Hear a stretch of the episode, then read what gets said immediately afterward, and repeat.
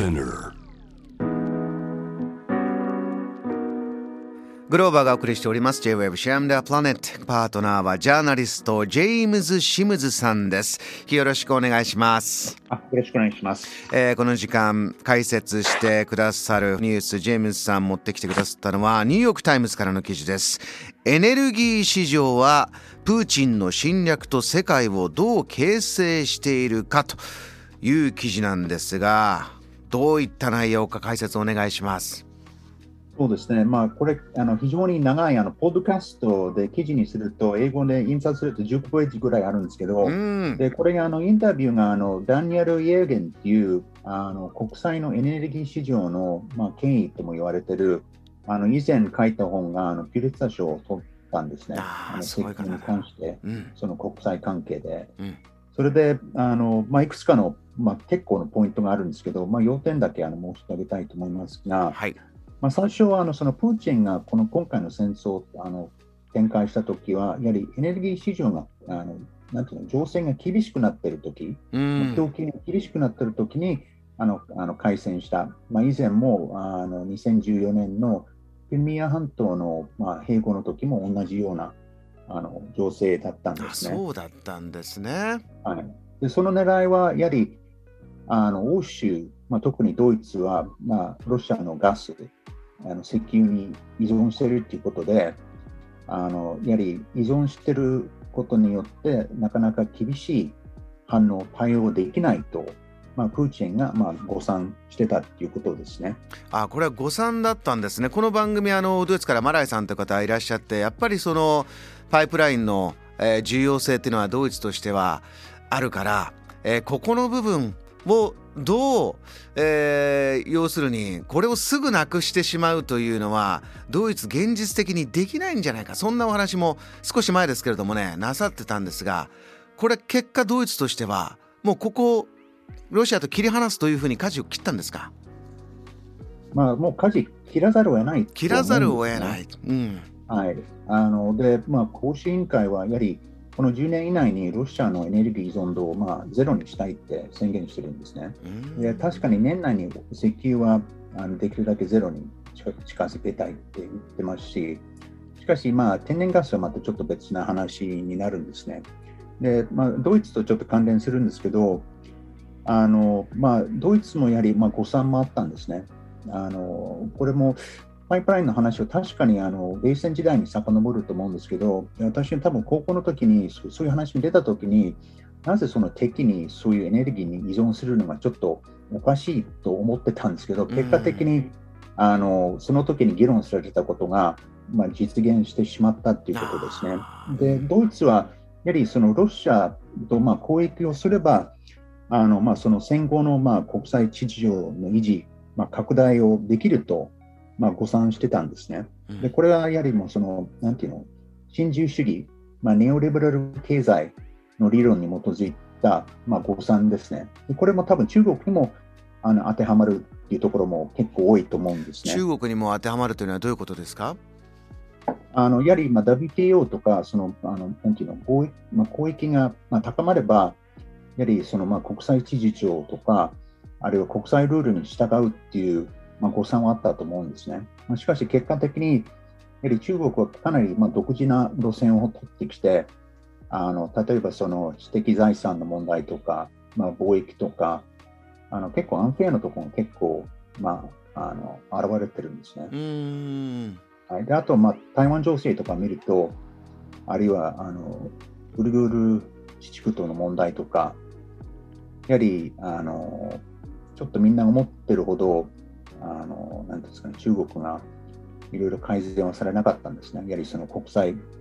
貿易、あるいは交易の体制の中に入っても。これ中国のニュースはずっとあのアメリカと中国の、えー貿易戦争とか関税の掛け合いとかいろいろ ニュースを見てる中で、まあ、中国の存在はそれだけ大きくなっているからじゃあもう、えー別々にやろうねとはできないんでお互いがこう主張をし合ってというのがあったんですがじゃあもう一度その話をロシアに戻すと、えーロシアとしては話の話のスタートにありましたこのエネルギーの存在を存在感をどんどん高めていってヨーロッパに対してもロシアのエネルギーを重要にしていく、えー、その他世界中に対してロシアのエネルギーがないと、えー、立ち行かないようなそういう政策を取ってきてたということなんですか？あそうですね。特にあの欧州はそういうあの感じですね。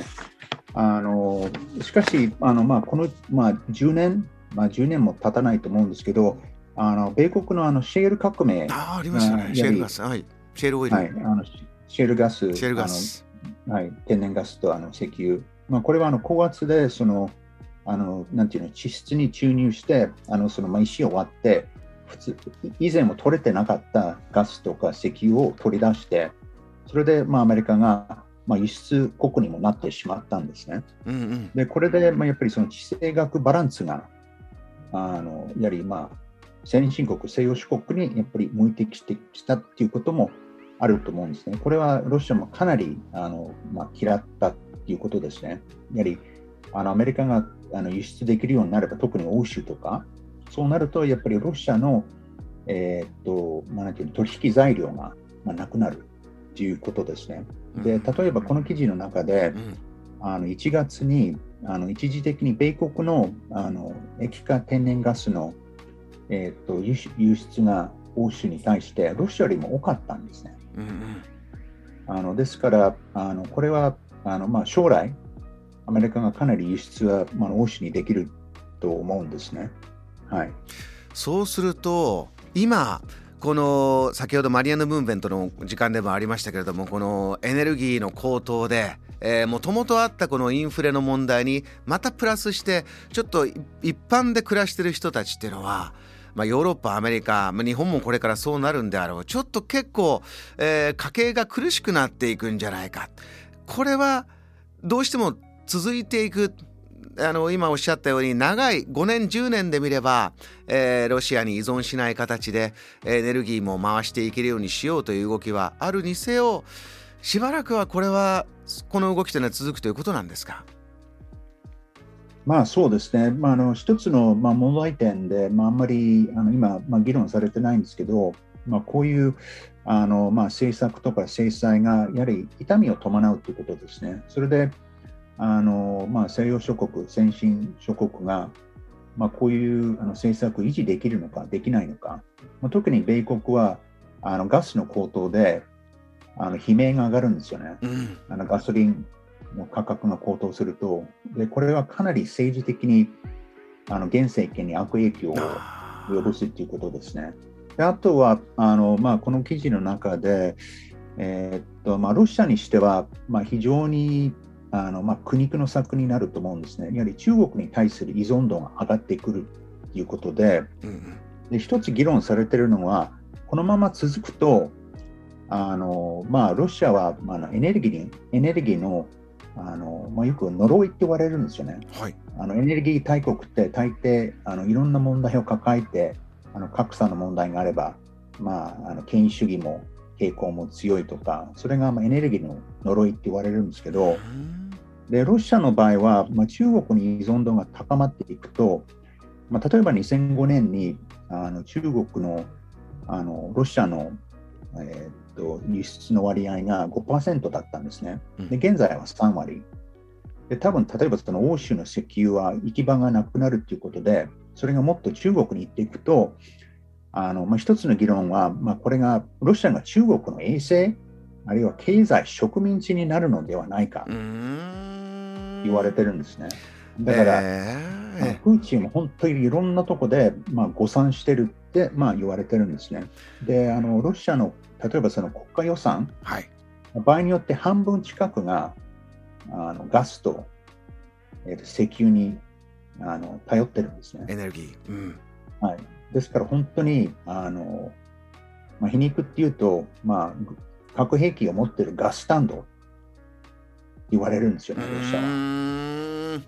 これはヨーロッパ側としても痛みを伴うんだけれどもでもそこでもうロシアから買わないよというふうになるとそういったストーリーも出てくるかもしれない。じゃあロシアはどこかに売らないといけないから、えー、一番買ってくれる中国にどんどん依存していくことの今度は弊害というのも一つの見立てとしては出てくるよとそういった分析がありました。分かりました。J-Web シャムダープラネットグローバーがお送りしております。パートナージャーナリストのジェームズ・シムズさん、えー、ウクライナ情勢に関するニュースを、えー、深く解説いただいておりますけれどもエネルギーの問題世界がシフトしていくよという時に、えー、じゃあロシアと中国が、えー、関係が深まっていくんじゃないかとお話ありましたけど振り返れば清水さんこのエネルギーというのは以前からこうエネルギーシフト環境の問題もあるよ脱化石燃料脱炭素、えー、ヨーロッパそしてアメリカは大きくそっちへ舵を切る日本もだという時にそれこそロシアと中国はそこまで同調しないという少しずつねやっぱりあのやりましょうと中国も言い始めたりはあるけどでもやっぱり、えー、実情を見ればかなり距離はありましたこのエネルギーシフトに関してはどうなっていきますか？そうですねあの例えばその欧州委員会があの3月8日にあの、まあ、ロシアからのエネルギーを、まあ、独立するってあの明言してるんですね。それで、まあ、これであの再生可能エネルギーもあの、まあ、なんていうのその増していくと思うんですね。あの中でも、まあ、再生可能エネルギーを3倍ぐらい目指すって、うん、あの言ってるんですね。まあ、ですからそれはかなりいい方向で、もともとその再生可能エネルギーは安全保障上であの始まった話なんですあそうですか。まあ、それ今はあの、まあ、なんていうのその温暖化の問題でやはり再生可能エネルギー入れる導入する必要って言われてるんですけどもともとは安全保障のことから始まった話ですからそれがまた安全保障に戻ってきたということですね。まあ、しかしその、まあ、再生可能エネルギーを導入するにはかなりあの鉱産物とか必要になるんですね。資源が、はい、はい、あと、まあ、その希少金属とか、あと銅とか、うん、そこら辺でやはりかなりいろんな問題もまた出てくるんですこれもそれこそロシア、中国というところはね、たくさん持っているというのがありますよね。はい、あと、まあ、うん、例えばそのコンゴではあのコボルトとか、であの中国もまた出てくるんですけどあの太陽光パネルとかあとリチウムイオン電池の生産の8割が中国に依存しているということですね。だからそこら辺がまたあのちょっとまた別の問題も伴うと思うしであとは例えば単層繊維あの、まあ、ボーイングの787あの三菱重工があの翼とか胴体を作ってるんですけどあれまああのプラスチックなんですよね、うん、それもやっぱり石油製品にもなりしますしで例えばその電気自動車の2割がプラスチックですからそれもまた石油が必要になるんですね。はい、じゃあどうしても世界を分断という方向にはやはりせずに交易をしながら交渉をしながら安定を求めるために今おっしゃったエネルギーの安全保障という部分はそこはそこで、えー、また、えー、進めていく。そもそもそこから始まったこの、えー、脱炭素、え脱化石燃料という話でもあったんだよと。エネルギーの安全保障は実は続いてきたんだというお話です。JAM The Planet.